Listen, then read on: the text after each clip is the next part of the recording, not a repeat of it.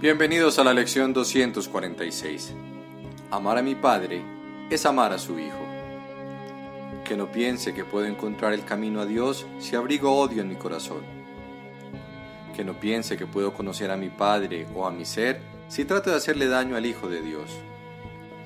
Que no piense que si dejo de reconocerme a mí mismo, voy a poder seguir creyendo que mi conciencia puede abarcar lo que mi Padre es o mi mente concebir todo el amor que me profesa y el que yo le profeso a Él. Aceptaré seguir el camino que tú elijas para que yo venga a ti, Padre mío. Y no podré por menos que triunfar porque así lo dispone tu voluntad.